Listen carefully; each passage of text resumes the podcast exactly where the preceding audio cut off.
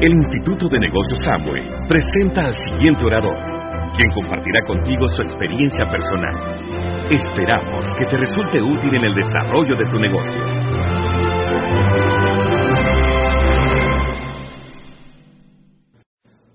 Un soñador, cuando verdaderamente sueña, cree su sueño, se vuelve magnético.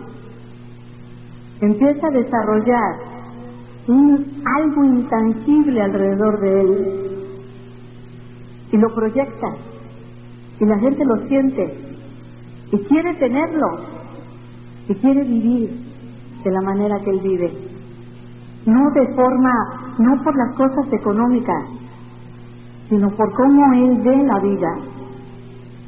Y el soñador es alimentado todos los días por el sueño que está ahí y su sueño simplemente lo atrae. Cuando a mí me preguntan cómo puedo soñar, yo les respondo, romancea con tu sueño. Tienes que regresar a hacer el romance con tu sueño. Recuerda cómo fue el día que te enamoraste. O sea, todo el mundo nos hemos enamorado. ¿Qué sentías cuando tú viste por primera vez a esa persona? Fue exactamente lo mismo que sentiste cuando el sueño como idea atravesó por tu mente. Hubo un algo.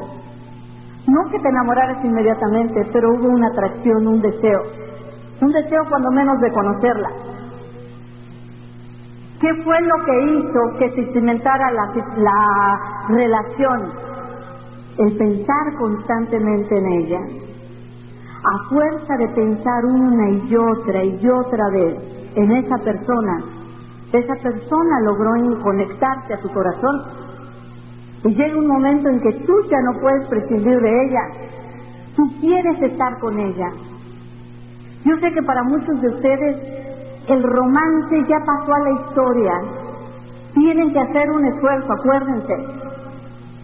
¿Cómo fue cuando yo me enamoré? ¡Uh! no le haces.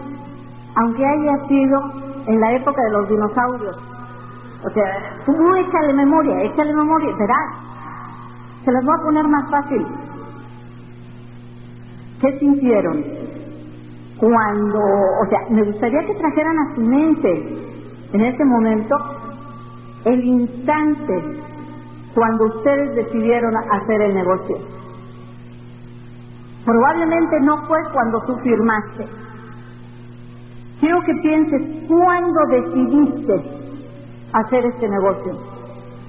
Y una vez que hayas ubicado ese momento, ahora piensa, ¿qué sentiste cuando tú decidiste hacer este negocio?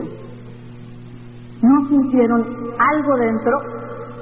¿No sintieron una especie de emoción? ¿Saben qué vivieron? ¿Saben por qué se sintieron conmovidos?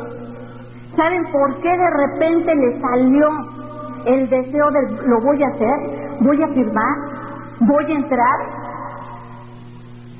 porque viviste un encuentro, un instante, la posibilidad de tu sueño.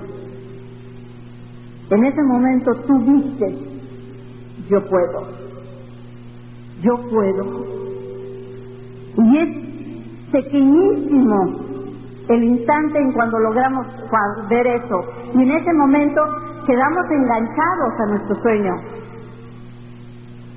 Y fíjate, si ese microinstante fue suficiente para meternos y empezar a creer, la pregunta sería, ¿te gustaría vivir un estado permanente de creencia continua? ¿Qué te proporcionó ese momento? ¿No te proporcionó una sensación de bienestar? De plenitud? ¿Pueden recordar cuándo fue que ustedes empezaron, desearon hacer este negocio? ¿Pueden ubicar el sentimiento que les proporcionó? Levante la mano, ¿quién puede? Ok. Los demás solo tienen que recordar por qué entré exactamente en el momento en que ustedes decidieron entrar o querer hacerlo, Ahí está la clave. Ahí es donde ustedes pueden recuperar esa fuerza. Y esa fuerza es la que los va a alimentar para continuar haciendo el negocio. Lo que pasa es que es tan rápido que se nos va. Y luego muchas veces comenzamos a una actividad que desgasta. Déjame decirte que si no sueñas y trabajas, te vas a desgastar. Porque empiezas a trabajar de forma mecánica. Hay un caser que es buenísimo. A mí me gustó muchísimo ese caser. Cuenta la anécdota de un leñador que llega a un aserradero y que es el super macro bueno para cortar árboles. Pero es un hombre pequeñito. Entonces llega, le pide trabajo al capataz y el capataz pues lo ve así como que pues no no tiene la, la consistencia física para cortar árboles. Y entonces él dice es que yo corto qué sé yo ocho árboles diarios por decir algo no y entonces eh, el capataz intrigado decide contratarlo. Y efectivamente el hombre comienza a trabajar y empieza a tirar árboles tras tras tras tras y todos en el de la cerradero se quedan pero súper sorprendidos ¿Cómo un hombre tan pequeñito puede cortar tantos árboles? Siguen pasando los días y curiosamente, en lugar de cortar más, cada día corta menos. Entonces el leñador pues no quiere perder su fama. O sea, ya se hizo de un cierto respeto en el aserradero y pues quiere que lo sigan viendo así, ¿no? Y entonces eh, se levanta más temprano y se duerme más tarde. Trabaja más horas y de todas maneras cada día corta menos árboles. Son menos y menos. Él se empieza a desesperar y el capataz lo está observando. Entonces un día se le acerca y le pregunta, oye, me ven acá, por casualidad tú le has sacado filo al hacha. Y el leñador abre los ojos así, ya sabes, del tamaño de una galleta. Dice, hay que sacarle filo. A muchos de nosotros eso nos pasa. Este negocio se construye dando planes, pero si tú no afilas tu hacha, no vas a tener efectividad. Soñar, señores, es afilar el hacha.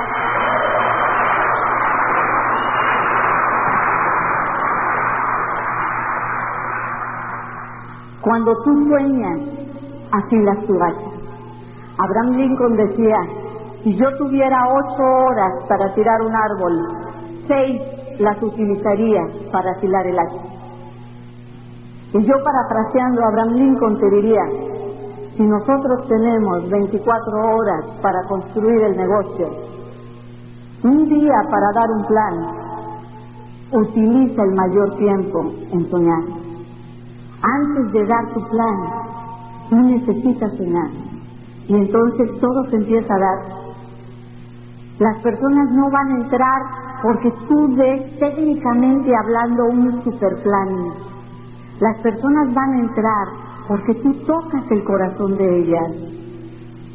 Cuando nosotros presentamos el negocio, lo que verdaderamente motiva a las personas para hacerlo es que tú le hagas soñar, que tú le hagas sentir, tú puedes. Tú puedes. Eso es lo que hace que este negocio sea grande. Los, los negocios crecen cuando hay soñadores y se acaban cuando las personas dejan de soñar. Pero mientras haya un soñador, siempre va a haber, porque esto nació de un soñador. Ve para arriba y ubica al que tú quieras.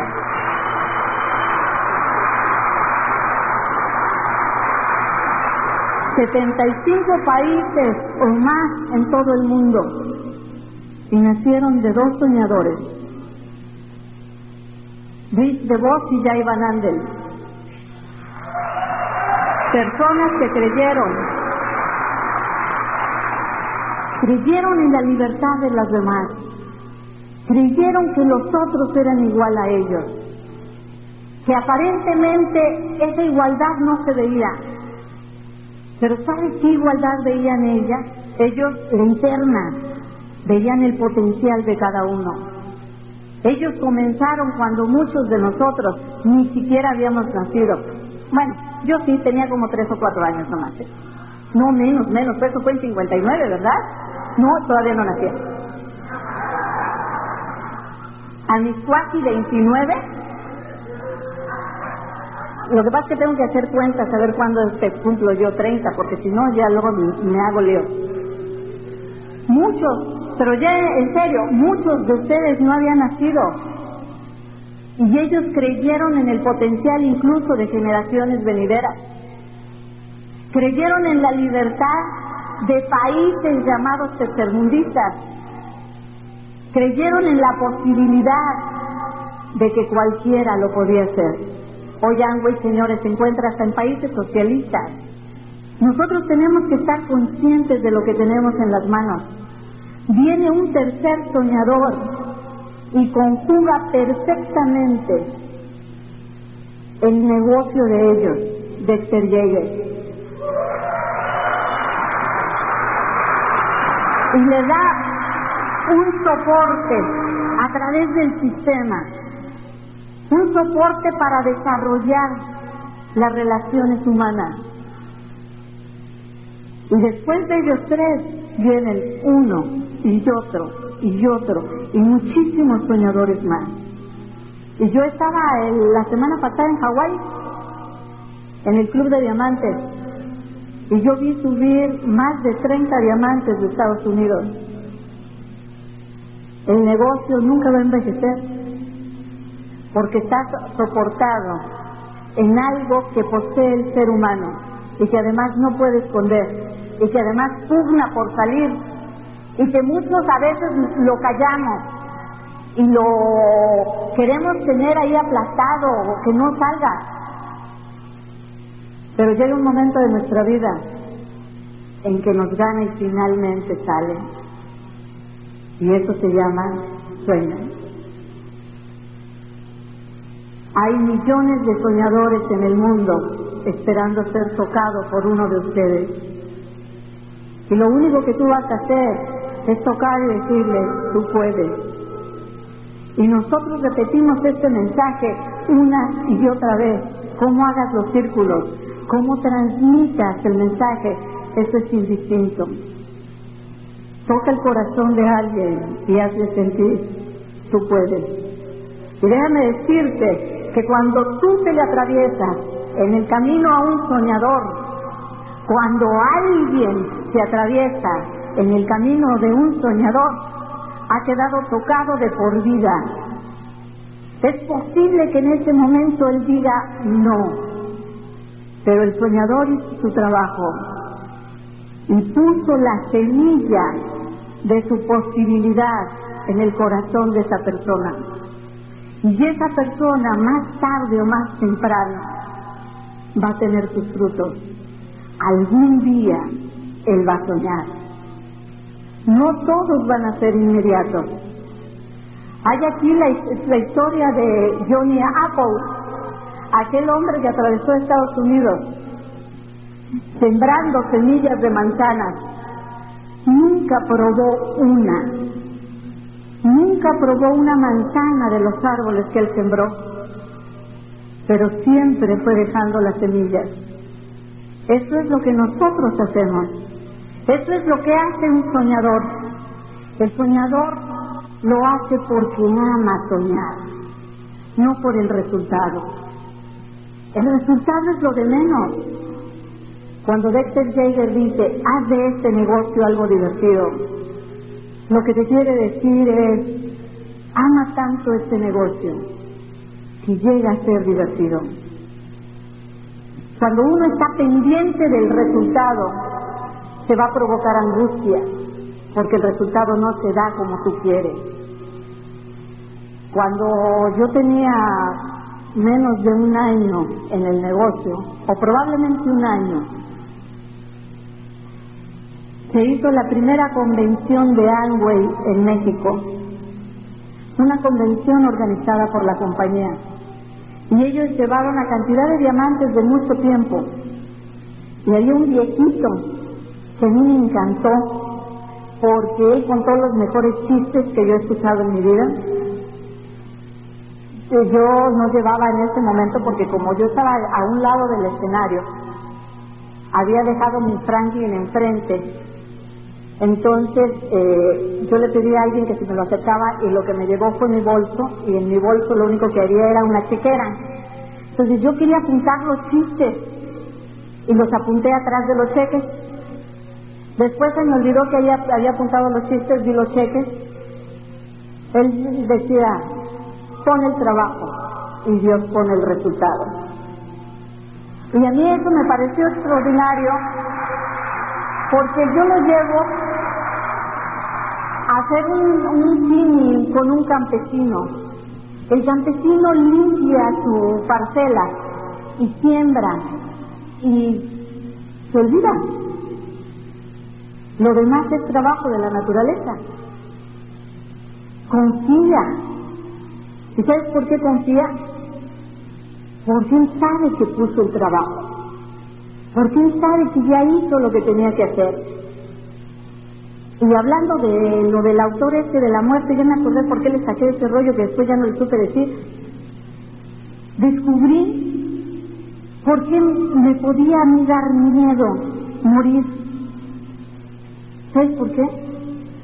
Porque no había hecho lo que yo quería hacer. Cuando uno ha cumplido, la muerte no te da miedo. ¿Por qué nos da miedo? Porque sabemos que no hemos hecho lo que tenemos que hacer. Porque cuando estamos en paz, no tiene por qué darnos miedo. Hay un poema llamado Nervo, un poeta mexicano, que se llama así, Vida nada te debo, vida estamos en paz. Y probablemente cuando llega tu momento, si tú has sido el instrumento para tocar diferentes corazones, tú podrás sentirte en paz, como yo estoy segura que se sienten Iván y Mili, porque la obra de ellos permanece.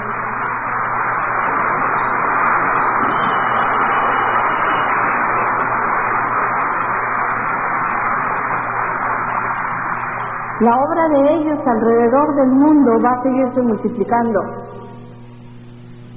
Sea cual sea el destino de cada uno de nosotros, cuando estás en paz, porque viviste tu posibilidad, porque viste lo mejor de ti, porque si salió o no salió es secundario, de todas maneras, tú te entregaste y eso es realmente lo que cuenta. En México, constantemente, eh, cuando hay un evento deportivo, eh, nosotros siempre escuchamos y realmente crecemos escuchando esto, que lo importante no es, no es ganar, sino competir. Y entonces pues nunca ganamos nada. Toda la vida competimos, ¿sí? Pero nunca ganamos nada. Porque, porque ya nos metieron eso. Lo importante no es ganar, sino competir. Y yo creo que ese es el otro extremo de otra filosofía. En otros países que no tienen libertad, si los deportistas no ganaran, la pasarían muy mal. Entonces la filosofía de ellos es ganar por ganar y acomodar lugar. Pero es el otro extremo. Es ganas porque ganas, porque si no competir, o lo importante no es ganar, sino competir. Y entonces mi hija, hace unos días, me preguntaba qué era lo mejor. Yo le decía, mira, no es, no es importante ganar por ganar. Tú no puedes enfrentar la vida con el objetivo de ganar por ganar, porque entonces vas a utilizar a las personas. Entonces no te va a importar quién caiga y a qué precio tú ganes. ¿Por qué? Porque ese fue tu objetivo. Pero si nos seguimos con, con la filosofía cómoda, conformista, de lo importante no es ganar sino competir, entonces nunca vas a hacer nada. Fue suficiente con entrar. Pues yo ya estoy aquí, ahora que si no se hace, pues ya no se pudo, ¿no? Yo ya estoy aquí. ¿Cuál es el justo medio? El justo medio es entregar lo mejor de ti. No importa cuál sea el resultado. Tú no vas por el resultado, sino tú vas por jugar el fuego de la vida, descubrir cuál es tu potencial, entregar el máximo y que salga lo que sea.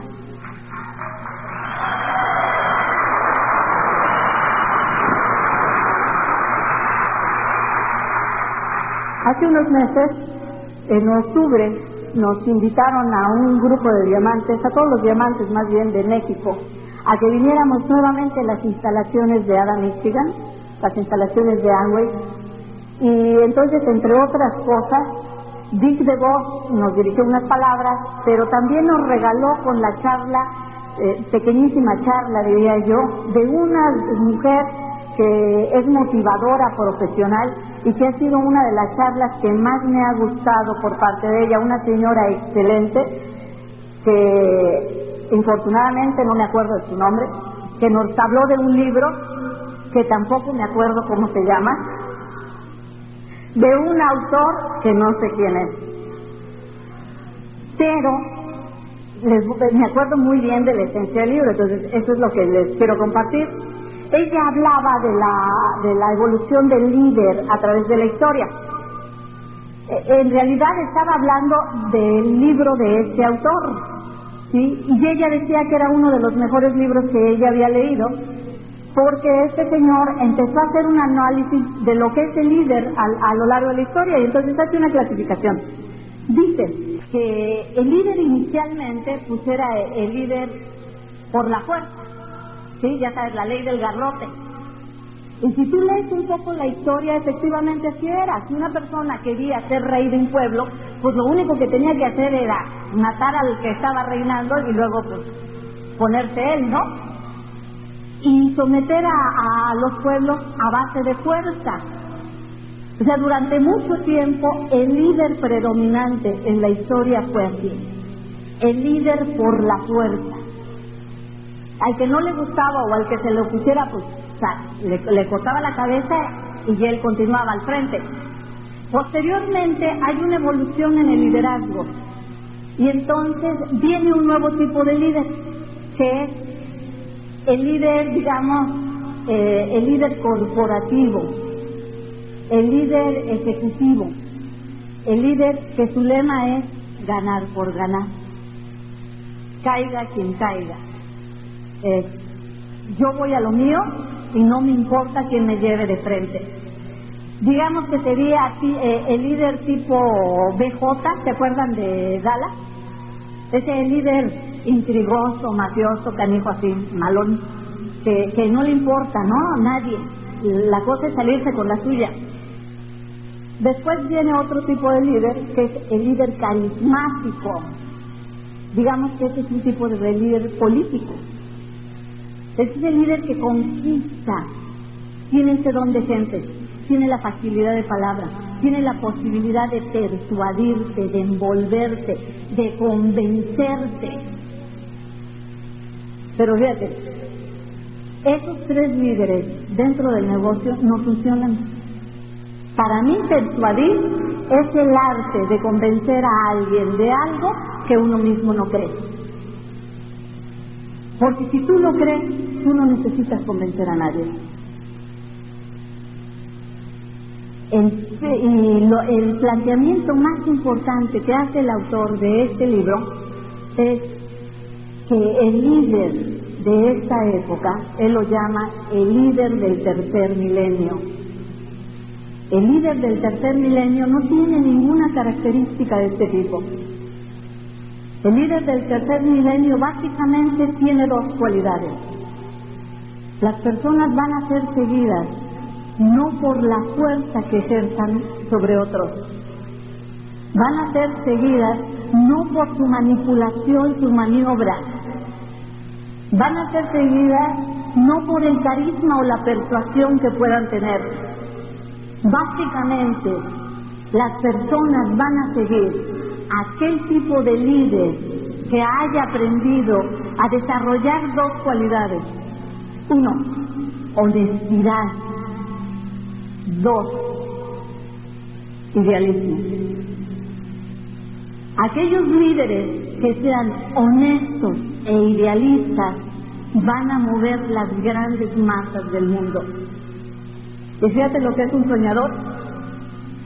Un soñador, las personas piensan que es un idealista. ¿Por qué? Porque persigue algo superior a lo común. Esas son las dos cualidades que se van a dar precisamente dentro de este negocio. Honestos y soñadores. El soñador tiene la cualidad de contagiar a otros, de hacerlos sentir la posibilidad que permanece dormida. Si tú eh, analizas un poco la historia, fíjate los verdaderos líderes. Un idealista logra que el otro incluso llegue a entregar su vida. Los grandes libertadores creían tanto en lo que ellos proponían que contagiaban al otro y el otro sabía que iba a morir por seguirlo, pero no le importaba. Ese es el poder del soñador. El soñador, señores, no persuade. Nunca intenten convencer a alguien. Simplemente transmitan su propia creencia. Es su creencia lo que le va a tocar el corazón al otro. Y entonces el otro va a entregarte igual que te entregas tú, porque lo estás sintiendo, porque estás sintiendo cómo lo vives y lo crees tú. Eso es lo que verdaderamente convence de, que convence de este negocio. No hay nada más que convenza. Tú puedes hablar de autos y puedes hablar de casas y puedes hablar de libertad económica y puedes hablar de ayudar a las personas y puedes hablar de ideales y de intangibles y puedes hablar de las cosas más maravillosas y grandes del mundo. Pero si tú no lo crees, nadie te lo va a creer a ti. ¿Te fijas? No es importante de lo que tú hables. Lo verdaderamente importante es que tú lo creas. Y tú lo crees. Es cierto. Eso es lo que logra que este negocio crezca. Y para tener creencia, yo les decía, hay que entrar en acción y la acción comienza desde usar los productos. Tú usas los productos y estás recibiendo una información enorme sobre lo que es este negocio y vives la calidad de ellos. Y entonces tú dices, caray, pero ¿cómo no los usan todos? ¿Cómo no voy a poder transmitir esto? Si tal o cual producto es excelente. Yo me he quitado como 20 años, porque ustedes no lo crean, tengo 70, me he quitado como 20 años con el cuerito. Entonces, pues, yo veo que se me empiezan a desaparecer las líneas. Si ahorita me las ven es que estoy cansadita, ¿eh? pero juro que sí, se me quitan. Cuando yo veo que, se, empieza a desaparecer, yo digo, pero ¿cómo no? Y es la octava maravilla del mundo. Y cuando tú vives la excelencia de los productos, ahora en, en, Hawái, por ejemplo, nos pasan un video de Nutrilite de la doble X. Tienen que ver ese video. Ya sabes, se pasan con unos efectos, está súper bien hecho, tiene una música maravillosa, ¿sí? Eh, o sea, sí, música con ritmo que nos toca a los latinos, y entonces empiezas a ver toda la, la cantidad de. porque te lo sacan en gráficas, ¿sí? Y te ponen, por ejemplo, la vitamina C de X producto comparado contra Nutrilite, con la, contra la doble X, y tú ves el producto que más se anuncia, un tanto así de vitamina C y un tanto así tiene doble X. Y te va poniendo todas las vitaminas que tienen. Y luego creo que son ocho limones, el equivalente a ocho limones, la doble X tiene el equivalente a ocho limones. O una cosa así, o sea, tú ves toda esa información, tú dices, pero ¿cómo no voy a vender las vitaminitas? ¿Se acuerdan de los campesinos que les estaba diciendo? ¿Saben por qué ellos entraron? Porque fíjate, la persona que los invitó, pues ella es de ese pueblo.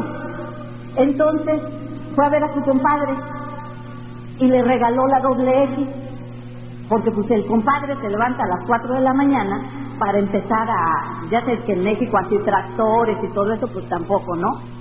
Es a mano todo. Entonces eh, se levanta a las 4 de la mañana para trabajar sus tierras, se acuesta muy tarde y lo vio muy cansado. Entonces, muy listo este, le regaló cuatro dosis de doble X y le dijo, tómese una dosis diaria, compadre, y me cuenta cómo se siente. No, pues ya está el compadre. Entonces le dijo, no, pues, que, que las quería comprar. Técnica número uno de vendedor le dijo, son caras porque son muy buenas. O sea, la técnica número uno de vendedor es adelántate a la objeción. Si tú te adelantas a la objeción, ya que te van a objetar, ¿sí? Entonces le dijo, son caras porque son muy buenas y porque las traemos de Estados Unidos.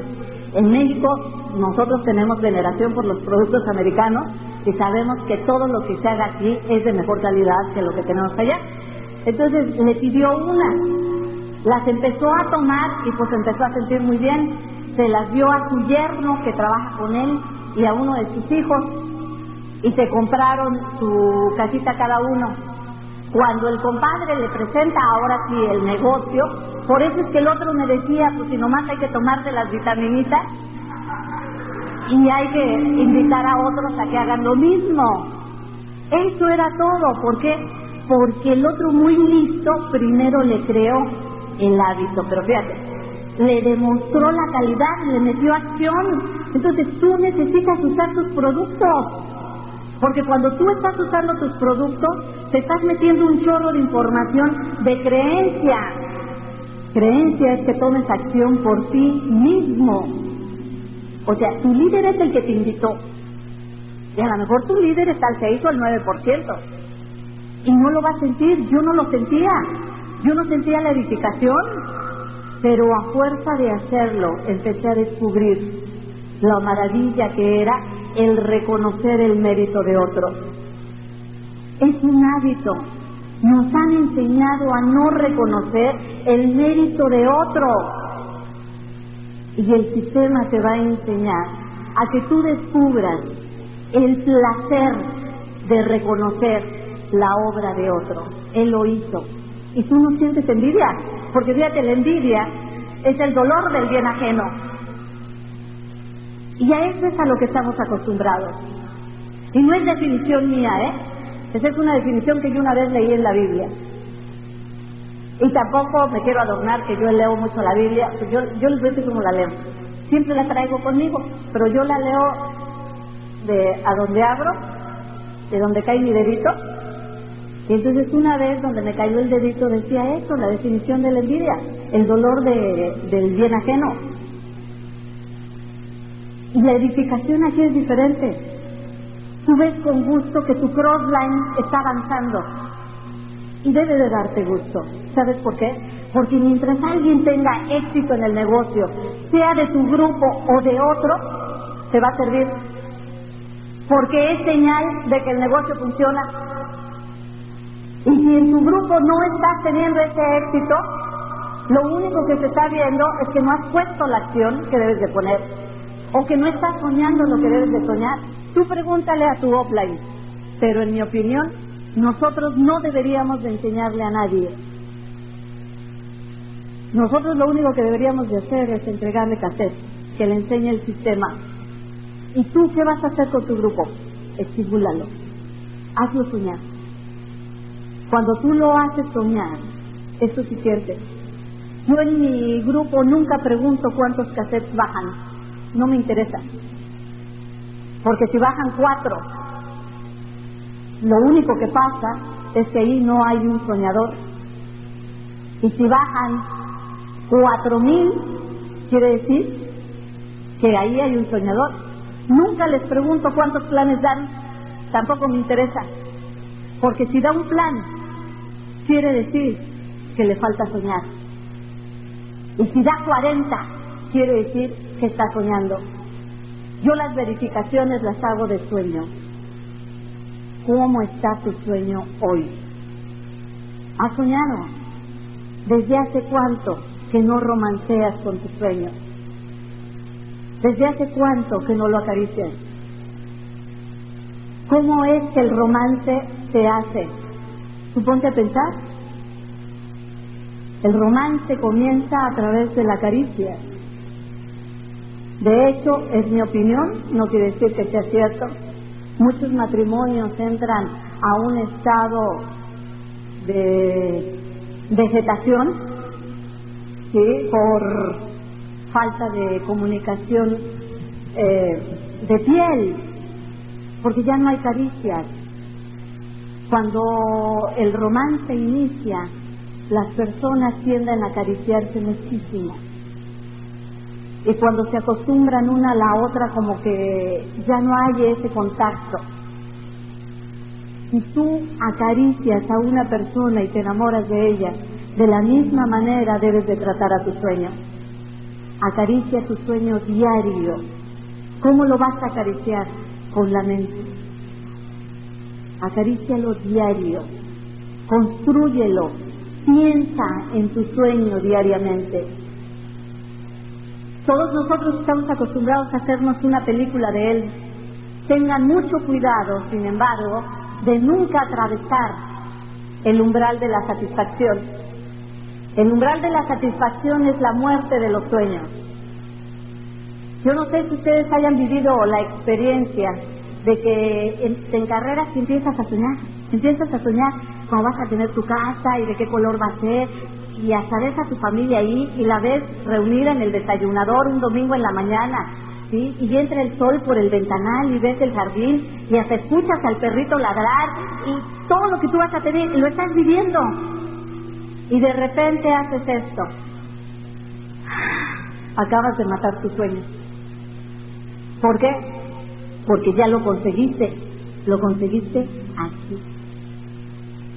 El umbral de la satisfacción es cuando tú respiras profundo y ya lo obtuviste. Muchos de ustedes yo sé que tienen la pregunta de qué hago cuando el sueño ya no me, ya no me atrae, ya no me jala. Levántame la mano, ¿quién tiene esa pregunta? Lo mataron en el umbral de la satisfacción, lo consiguieron con la mente, cuando tú logras darte cuenta de eso, hay una manera muy rápida de que rescates tu sueño, de que le des respiración boca a boca todavía y que vuelva a respirar. Y es que tú empieces la película para atrás. ¿En qué momento te quedaste que fue que respiraste profundamente, que sentiste que ya lo habías conseguido? Cuando el perrito ladró, bueno, pues haz de cuenta, como película, vas para atrás todo vas para atrás, para atrás, para atrás, todo lo que te pensaste, como si fuera una película de retroceso hasta el momento en que estás aquí. Y te des cuenta, y tomes tierra, y te fijes, espérate, si yo todavía no tengo nada, yo todavía no lo consigo, yo todavía estoy aquí. Entonces, el sueño puede volver a vivir. De lo contrario, tu sueño murió. Me quedan dos minutos, ¿verdad? Quiero hablarles algo rapidísimo también del sueño. Miren, la otra pregunta que a mí me hacen mucho en relación del sueño es,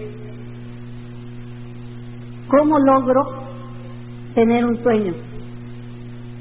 A ver, levante la mano el que no tiene un sueño. Que no les dé pena, no les vamos a cobrar doble. Bueno, nomás para ti los otros eh, tápense los oídos. Te voy a contestar cómo logras tener un sueño. tú puedes buscarlo en tres cosas, en las objeciones, en las necesidades o en tus anhelos. Las objeciones son un sueño disfrazado, son un sueño del cual no estamos conscientes. Cuando nosotros decimos no tengo tiempo, no tengo dinero, aparentemente es una objeción, aparentemente es una excusa. Eh, tengo mucho trabajo, aparentemente es una excusa. La objeción tiene una cualidad, las objeciones siempre se te van a poner aquí enfrente. Es un muro, es una pared contra la cual tú no vas a poder avanzar. Cada vez que tú quieras hacer algo, no tengo dinero, es un muro que te impide. ¿Sí?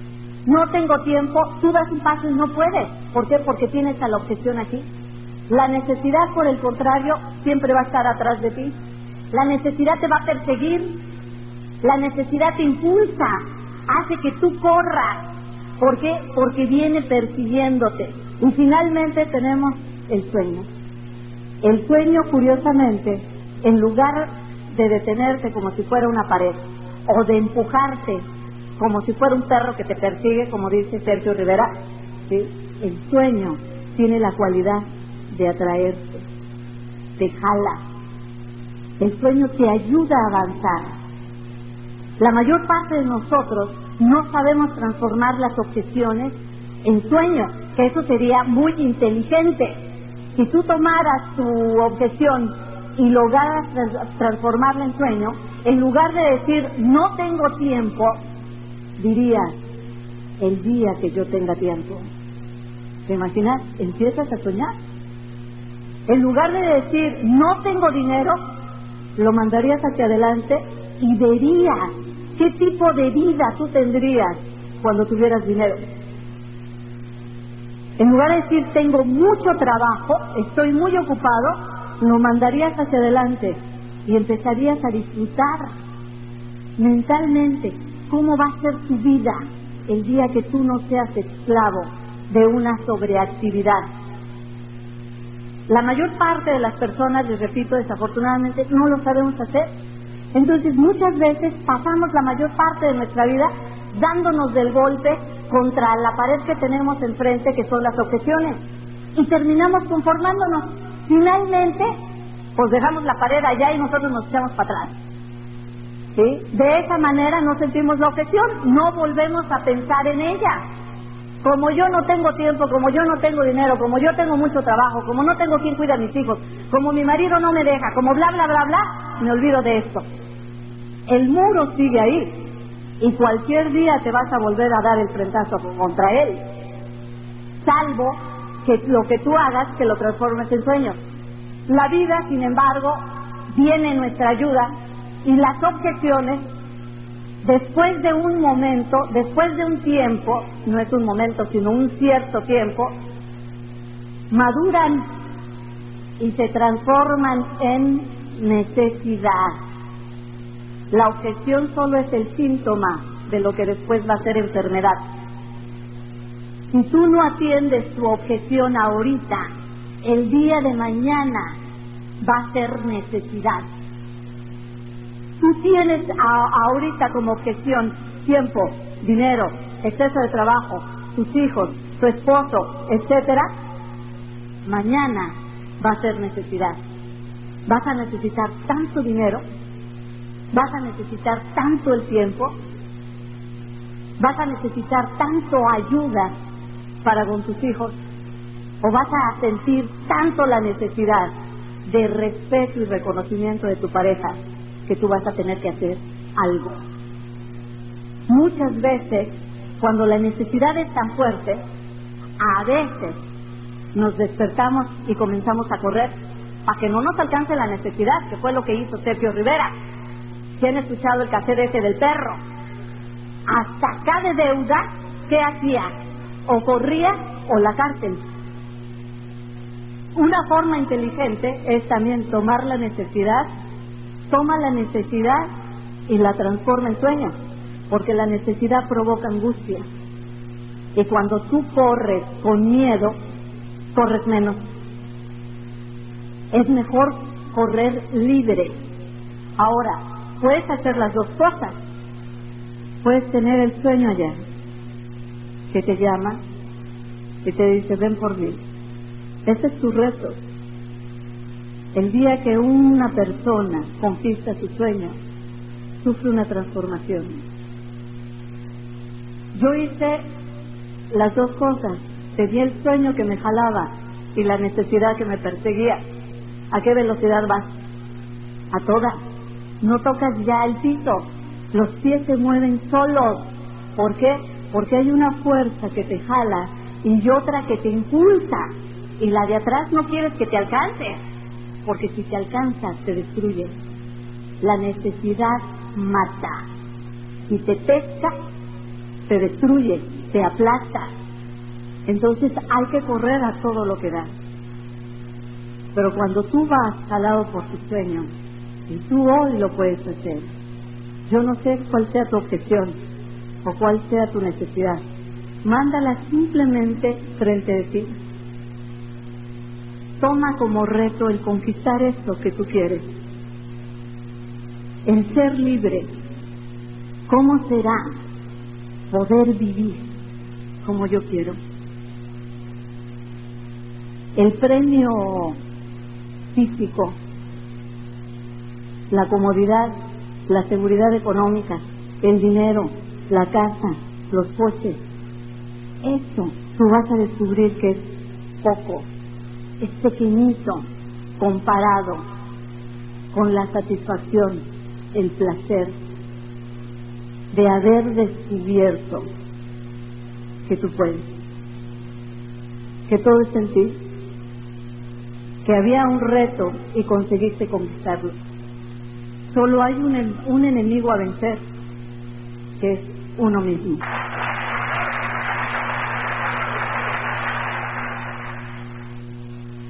Los métodos y técnicas aquí presentados tienen la intención de asistir al que escucha a desarrollar un negocio sólido y productivo. Su duplicación está prohibida, todos los derechos están reservados y su compra es opcional.